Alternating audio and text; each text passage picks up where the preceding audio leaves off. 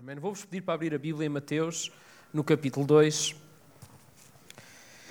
E ainda uh, em época natalícia, uh, vamos falar aqui de uma passagem muito, muito conhecida, muito, muito típica da tradição uh, natalícia, que acontece ali depois do nascimento de Jesus, que acabámos de celebrar neste nestes dias que, que passamos. E certamente para alguns de vocês, e segundo muitos relatos que eu tenho tido, uh, mensagens, telefonemas, uh, ontem uh, em particular tive alguns telefonemas de alguns irmãos aqui da casa, e há sempre aquela pergunta: como é que foi o Natal, como é que passaram? e ao telefone percebi que algumas pessoas até estavam um bocadinho tristes por, por terem tido um Natal diferente. É? Como o Belmiro mencionou, Houve até alguém que me disse que uh, foi fazer um teste por segurança para estar com a família, descobriu que uh, o marido estava positivo, então eles passaram tipo a noite de Natal separados, na mesma casa. Uh, foi estranho, não é? Um está negativo, outro está positivo, então há aqui uma data de, de, constrangimentos e de circunstâncias que não são as ideais nesta altura e realmente foi um Natal diferente. Eu próprio e a minha família Uh, decidimos ficar também em casa por segurança, uh, para, mas estamos a ver de que forma é que podemos ainda estar com a nossa família. Uh, mas tudo isto causa-nos assim um sentimento de que gostaríamos que as coisas fossem diferentes. Ainda assim, ainda que as circunstâncias não sejam as ideais, eu acho que há tanto de Deus que nós podemos receber, apesar de tudo isto, e que este próximo ano é a minha oração, espero que seja a nossa, seja cheio da vontade e da presença de Deus, independentemente do que aí venha.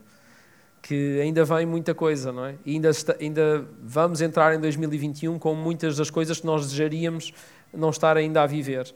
Uh, não apenas as máscaras e tudo isso, mas, e o distanciamento daquilo que nós temos falado, uh, mas também há, muitas, há muitos outros desafios que muitas famílias estão a passar e nós queremos estar atentos a tudo isso. Um, eu já, esta mesma passagem que nós vamos ler, eu lembro já ter falado, pelo menos aqui uh, em natais passados, recentes, uh, acho, que esta é a terceira vez que vou falar sobre ela. E há sempre pormenores e detalhes nesta história que continuam a intrigar-me e a fascinar-me bastante. Uh, é aquela história daqueles homens que vieram do Oriente, uh, que tradicionalmente a gente diz que são os reis magos, uh, que, que vão a Jesus e levam aqueles presentes.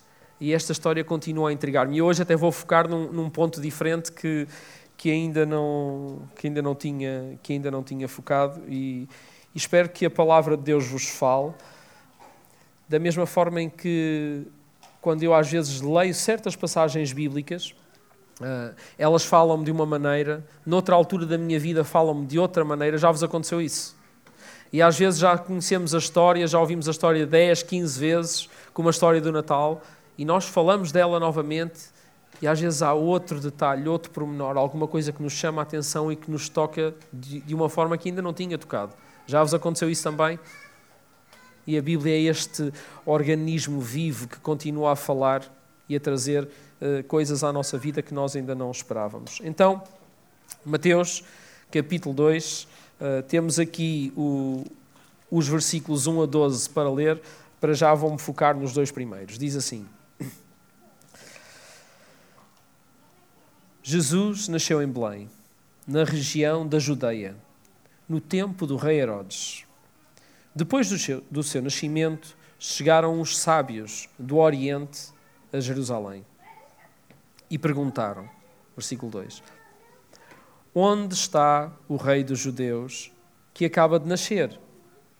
É que nós vimos a sua estrela no Oriente e viemos adorá-lo. Até aqui, só se eu pegasse só nesta pergunta, só nesta pequena pergunta, que estes homens fazem quando chegam a Jerusalém, nós poderíamos passar aqui horas a ter uma bela conversa sobre isto. Sério. Os, os detalhes e os pormenores que dá para retirar daqui. E, e quantas vezes nós não nos ficamos apenas pela superfície, lemos o texto, assumimos que o conhecemos e, e ele está repleto de detalhes e pormenores que, que são tão ricos. E o título da nossa mensagem hoje é exatamente esse: Detalhes. E vamos aqui uh, a detalhes muito interessantes. Em primeiro lugar, uh, havia realmente, há aqui um, um motivo para estes homens irem até aquele lugar. E um motivo, uh, um, motivo interessante, um pormenor, um detalhe interessante. Um corpo celeste, uma estrela, que pelos vistos chamou a atenção destes homens. Uma, um detalhe interessante, uma coisa que estava lá no céu a brilhar. E, e, e, na verdade, se nós olharmos para o céu, quantos pontos brilhantes é que há no céu? Não é? A maioria das pessoas, a maioria das pessoas, não sabe distinguir uh, uma estrela de um planeta de um avião, porque está tudo a brilhar lá no céu. Estão aqueles pontinhos todos lá a brilhar e, e a maioria das pessoas nem sequer sabe distinguir uma coisa da outra. É preciso passar tempo com o céu, conhecer o céu, entender o que é que lá está para, para ter outra visão das coisas. Eu posso dizer-vos a vocês, alguns de vocês já sabem, eh, se calhar outros não sabem, vão passar a saber, eh, que pelo menos este pastor, não sei se isto vos mete confusão, eh, gosta muito de astronomia. Não é astrologia, ok? Astronomia. E, e, gosto de, de perceber estes fenómenos que se, passam, que se passam no céu.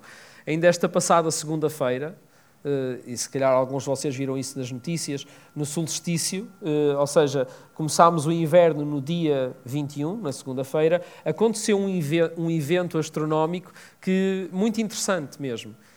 E este evento astronómico até tem, é apelidado especificamente de Estrela de Natal. Um detalhe interessante.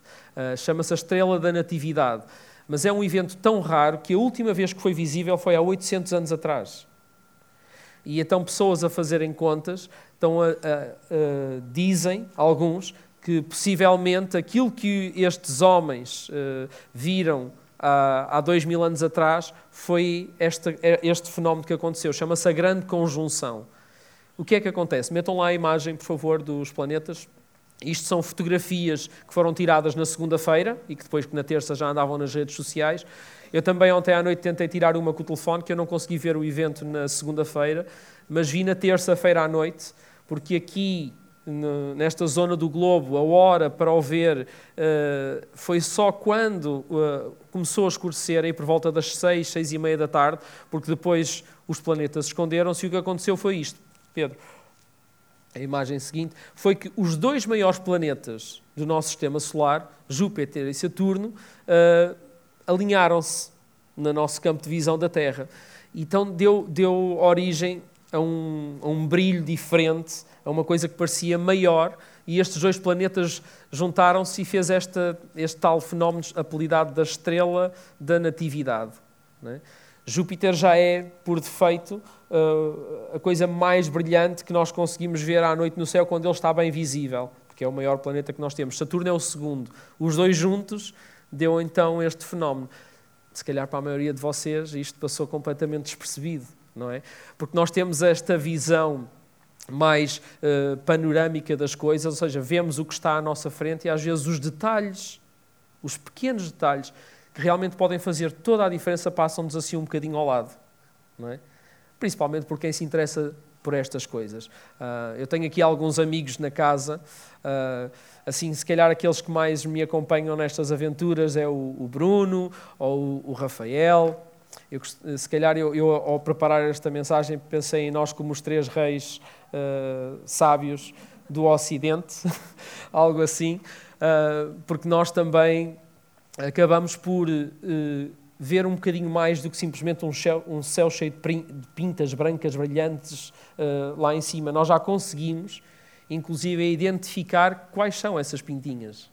Uh, porque elas estão lá no céu e, e, e, não é difícil nós olharmos para o céu e dizermos: olha ali, olha ali Júpiter, olha ali Saturno, uh, olha ali Vega, olha ali a estrela polar, olha ali uma constelação, porque, porque já estamos habituados, porque passamos tempo com este céu. E é preciso realmente passarmos tempo e, estarmos próximos e termos intimidade para reparar nos detalhes e pormenores que realmente nos ajudam a conhecer as coisas, mais do que termos uma visão superficial delas. Isto é igual nos relacionamentos que nós temos uns com os outros também. Eu podia dizer que conheço alguém porque o vejo na televisão, porque o conheço até, vocês podiam dizer que me conhecem porque, porque me ouvem de um, de um púlpito, mas na verdade não é bem assim. Há detalhes em mim e há detalhes em vocês que vai ser preciso um olhar mais atento, como aquele que estes homens tiveram. Estes homens, estes magos, que é, que, e magos é a palavra certa, ainda que as traduções mais modernas já digam homens sábios, mas a palavra é mago, por muita confusão que nos faça. Porque nós, quando ouvimos a palavra mago, pensamos sempre no quê?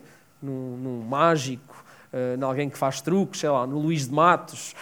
Pensamos assim em alguém desse género, mas uh, na verdade os magos eram aqueles, eram aqueles homens uh, sábios que normalmente até faziam parte da corte dos reis, uh, que, que eram eruditos nestas coisas que mais ninguém era. Eram os homens atentos aos detalhes.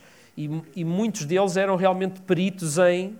Uh, era uma fusão da astronomia com a astrologia, porque eles acabavam por misturar tudo, uh, por, por dar aquelas previsões de acordo com os astros e tudo que a astrologia tenta fazer, uh, mas eram, eram realmente os astrónomos daquele tempo. Portanto, eram os eruditos os sábios. Por isso é que também a tradução não está assim tão mal feita, porque para nós um mago hoje em dia é uma coisa diferente daquela que estes homens eram. Mas vejam, vejam os detalhes e pormenores da história que nós estamos a contar. Vieram homens, gentios, não judeus, de longe, de propósito, por causa de uma estrela no céu, para ver Jesus. Havia ali tanta gente à volta, tanta gente perto de Jesus, tanta gente muito mais eh, dentro da cultura, que conhecia as profecias, que as vivia, que as lia todos os sábados nas sinagogas, tanta gente perto, e este detalhe desta criança, que não era uma criança igual às outras, passou ao lado desta gente toda. E, este, e vieram pessoas de longe para ver Jesus. Isto diz-me a mim, diz-me muitas coisas. Diz-me, por exemplo, que Jesus veio para também trazer todos a Ele. E quando eu digo todos, não é só aqueles, por exemplo, se nós olharmos para a nossa comunidade, não é só aqueles que vêm à casa da cidade. Há uma cidade enorme que espera pelo brilho destas supostas estrelas que aqui estão para serem conduzidas até Jesus também. Isso é uma oração que eu tenho. E era uma oração que eu, ao ler esta história uma vez mais, fazia várias vezes. É que cada um de nós pudesse ser uh, como, como este fenómeno que aconteceu na segunda-feira. Uma coisa que não passe despercebida. Nós, esta manhã, antes de, antes de começarmos a primeira celebração, a celebração das nove, uh, eu cheguei e o grupo de louvor estava a preparar-se para orar, porque eles chegaram aqui às sete da manhã para se preparar, para ensaiar, uh, para poderem tocar, para poderem conduzir-nos também, para poderem ser eles os guias desse momento, para nós podermos louvar a Deus juntos. E, e no fim é, é comum eles juntarem-se para orar, para orar, e eu juntei uma oração uh, a eles, Uh, e é interessante que no fim da oração, uh, mais do que aquele panorama geral do ensaio, uh, das músicas, havia detalhes na vida de cada um que eles começaram a partilhar, coisas da vida deles, até sobre coisas que aconteceram recentemente nesta época do Natal, tão interessantes e que nos acrescentam tanto e que estão além da superfície. Detalhes como alguém ir levar um bolo rei ao vizinho isso é brilhar? É ou não é brilhar? Uh, levar as bolachas à porta dos, do, do, das pessoas que fazem parte lá do condomínio, umas bolachinhas. Uh, quer dizer, é, são detalhes que às vezes a gente pensa, mas que, que diferença é que isso pode fazer?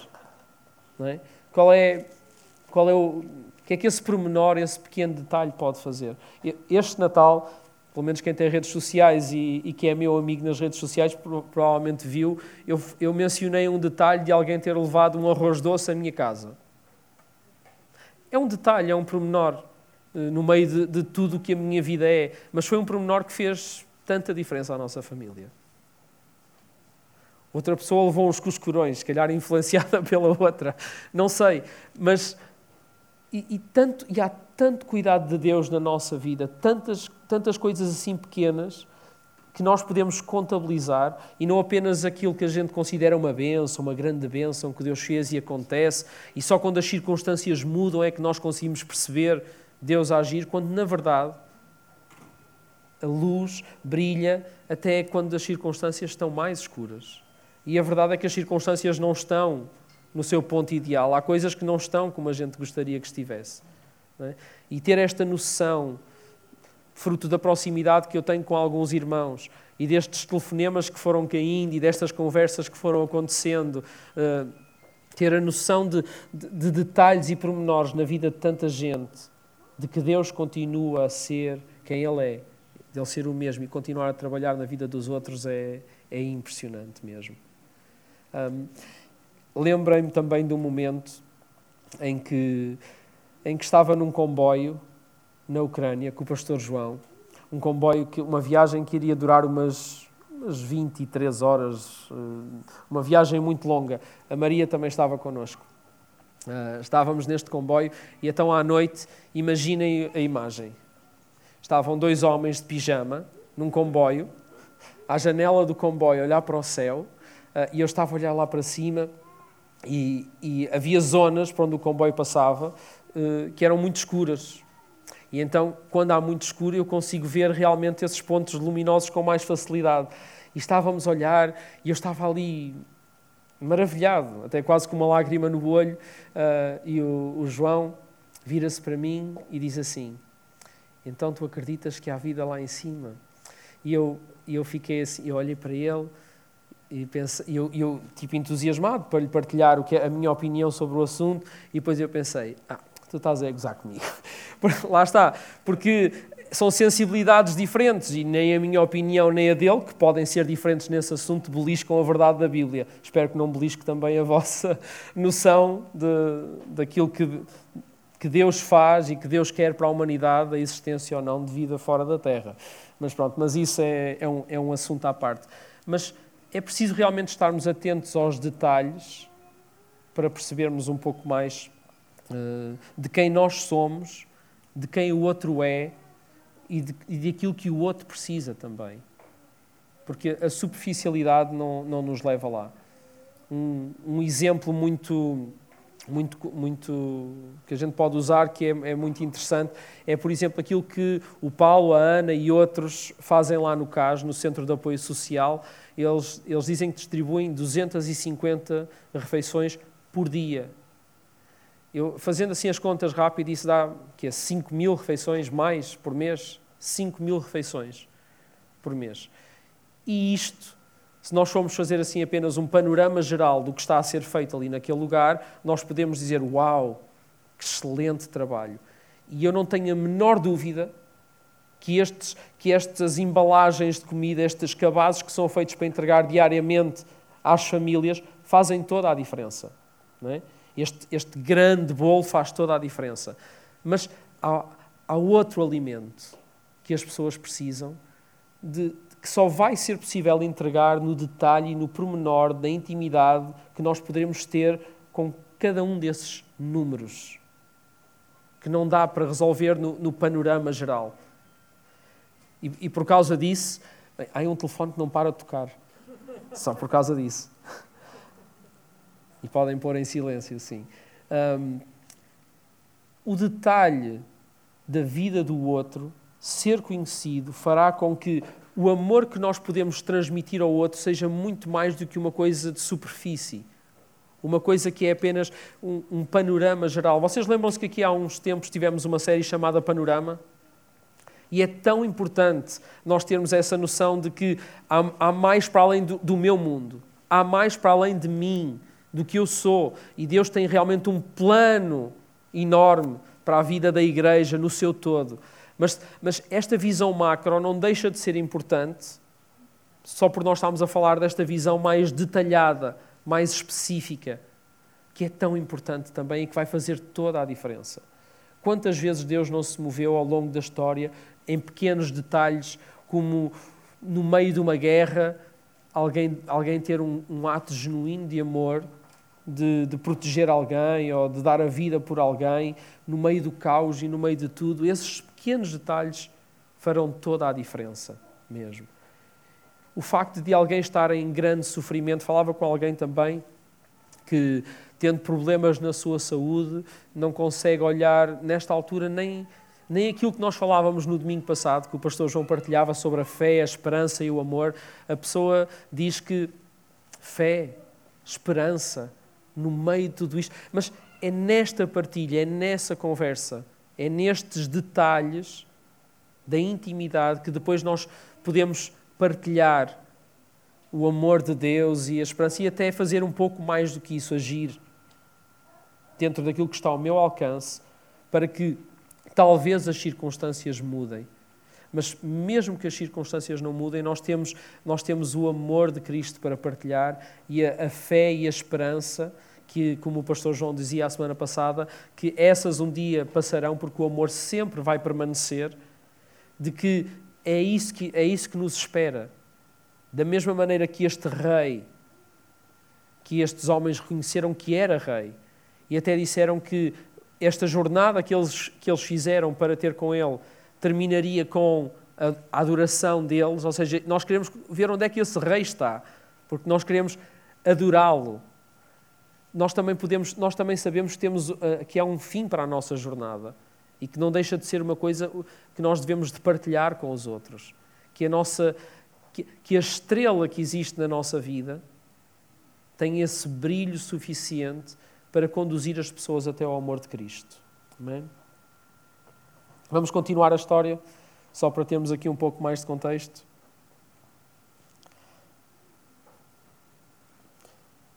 Então, depois dessa, dessa pergunta, deles perguntarem, versículo 3 diz assim: Quando ouviu isto, ou seja, uh, o rei Herodes, porque ele escutou a pergunta que eles fizeram, porque se, imaginem o que é estes homens que não, não eram judeus chegam a este lugar e, e, e, esperariam que não, não iria ser muito difícil encontrar a criança. Chegavam ali, perguntavam, e toda a gente, quer dizer, o rei dos judeus nasceu. É, é óbvio que toda a gente vai saber de quem é que nós estamos a falar. Não é? Eles chegaram ali e perguntaram: Olha, onde é que está o rei dos judeus? Nós vimos a sua estrela e, e vimos cá para o adorar.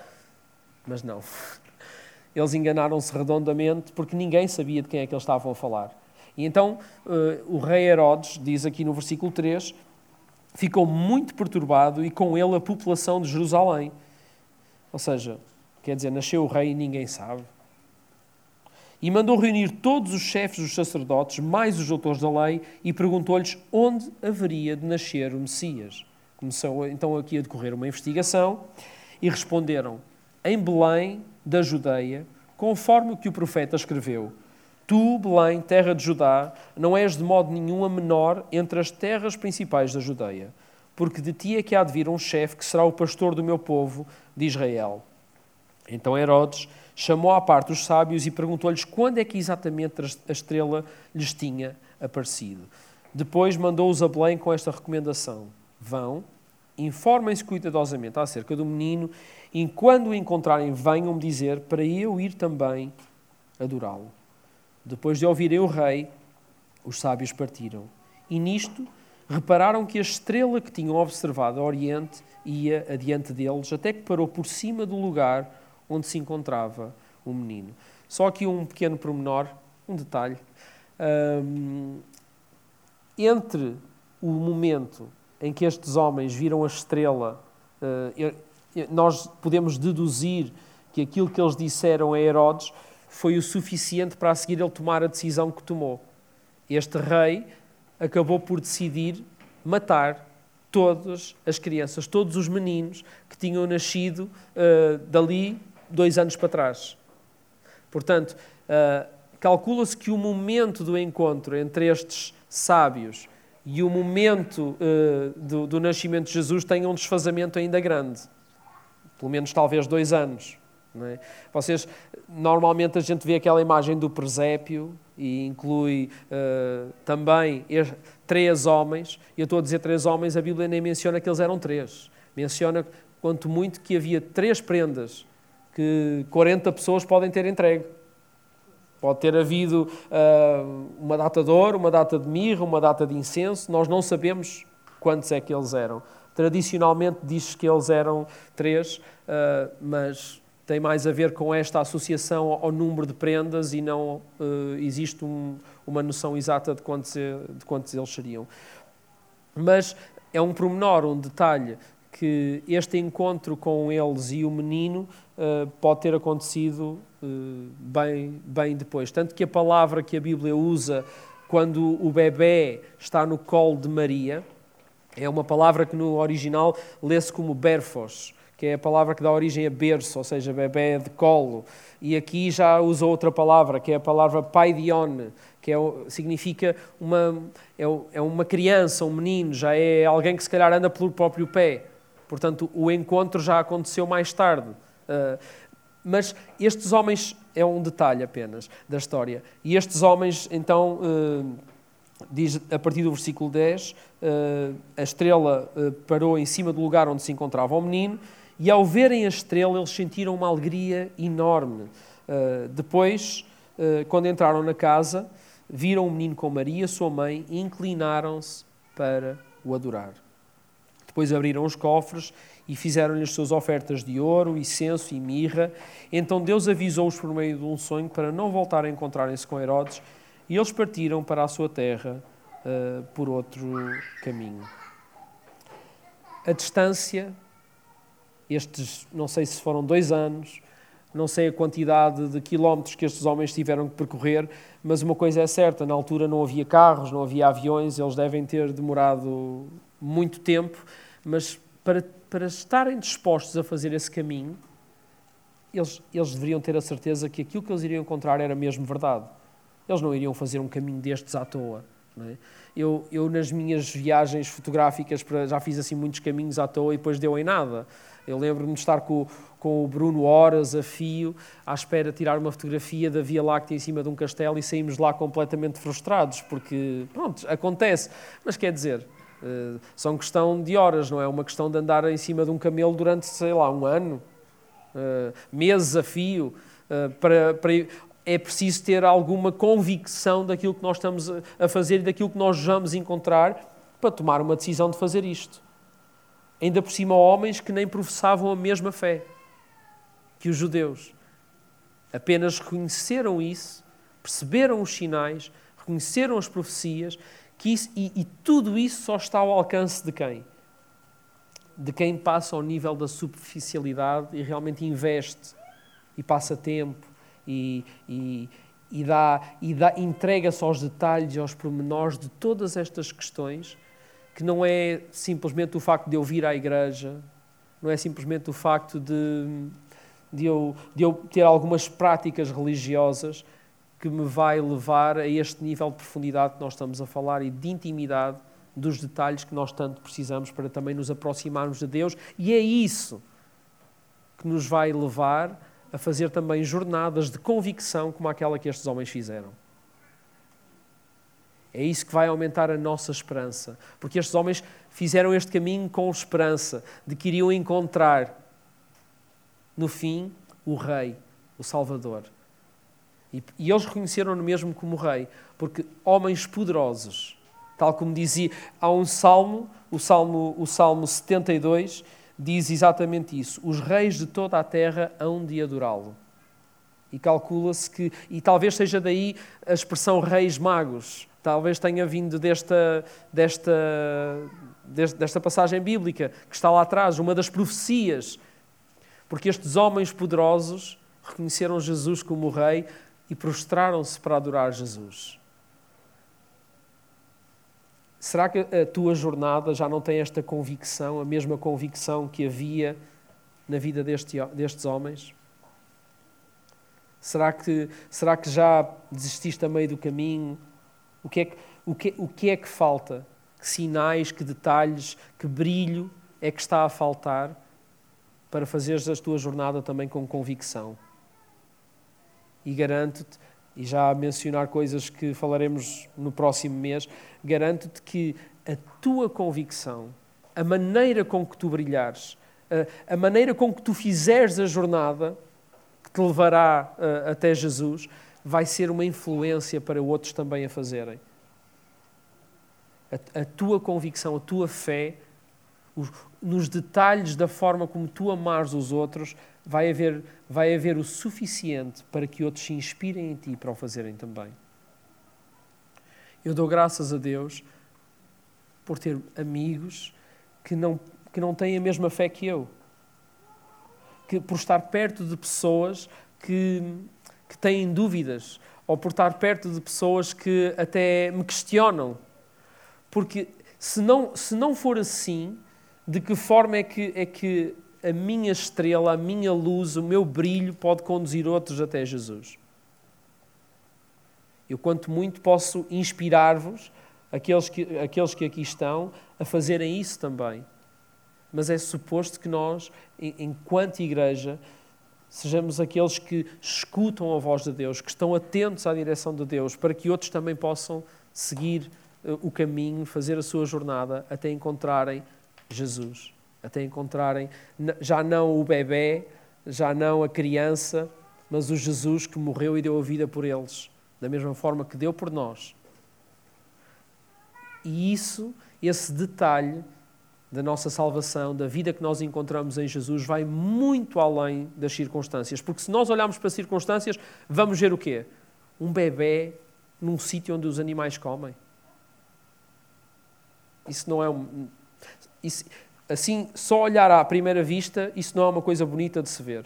Aliás, até nos metia pena, provavelmente. Não nos levava, provavelmente, a prostrar-nos e adorar alguém num sítio onde os animais comem. A mesma coisa acontece na cruz. Nós não vamos olhar para a cruz e se nós olharmos só para o aspecto da coisa, vamos ver o quê? Feiura, sangue, tortura. Se nós olharmos só para a superficialidade das coisas, mas há ali detalhes que mudam a nossa vida para sempre.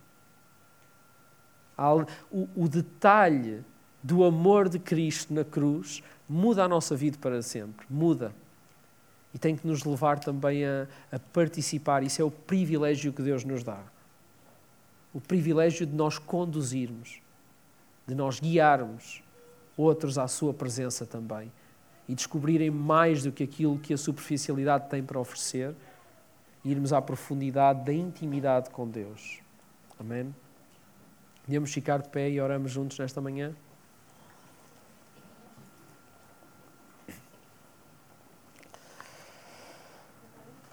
Isto que eu tenho aqui na mão, se calhar alguns de vocês já nem se recordam, porque na verdade acabou por revelar-se pouco útil. É a agenda de 2020. É? Nós distribuímos isto no início do ano passado. Uh, iremos distribuir também, provavelmente, se calhar já nem vale a pena fazer, não sei. Uh, mas nós distribuímos isto no início do ano passado. Uh, eu rio, mas é para não chorar, porque há aqui uma data de coisas que nós planeamos, uma data, ou seja, o nosso panorama geral, a nossa perspectiva geral do ano nos detalhes e pormenores, revelou-se bem diferente daquilo que era esperado, certo? Eu, quando penso que nós não, não, não foi possível fazer os nossos retiros, ter esses momentos tão marcantes na vida das crianças, uh, de estar mais juntos nos pequenos grupos, cara a cara, comer à mesma mesa, todas essas coisas podiam nos levar a dizer: bem, isto foi um ano em que de Deus houve pouco. Mas se nós estivermos atentos aos detalhes e aos pormenores de tudo o que Deus faz, apesar disto, vocês já viram que nem as circunstâncias que nós vivemos impediram Deus de fazer o que Ele fez durante este ano? E há tanta coisa boa para contabilizar. Se nós estivermos atentos, apesar do ano que agora termina, ter tido tanta notícia má, tantas coisas que não. A gente liga à televisão, ouve a rádio, é tudo a mesma coisa. Liga à internet, está tudo a falar a mesma coisa. E nós somos aqueles que podemos dizer, no meio de toda esta escuridão, há luzes que brilham, há detalhes, há pormenores que nos guiam até Jesus de uma forma muito intensa. E nós vamos ser aqueles que estão no meio, de, que, que estão na igreja e que não reparam nisto, como aos judeus? Ou vamos ser aqueles que, estando na igreja, estando fora, seja onde for, vamos reparar e dar graças a Deus por tudo o que Ele está a fazer no nosso meio? Amém? Por tudo o que Ele quer fazer por intermédio da nossa vida. Amém? Eu disse para vocês levantarem, mas deixem fiquem só em pé mais um bocadinho.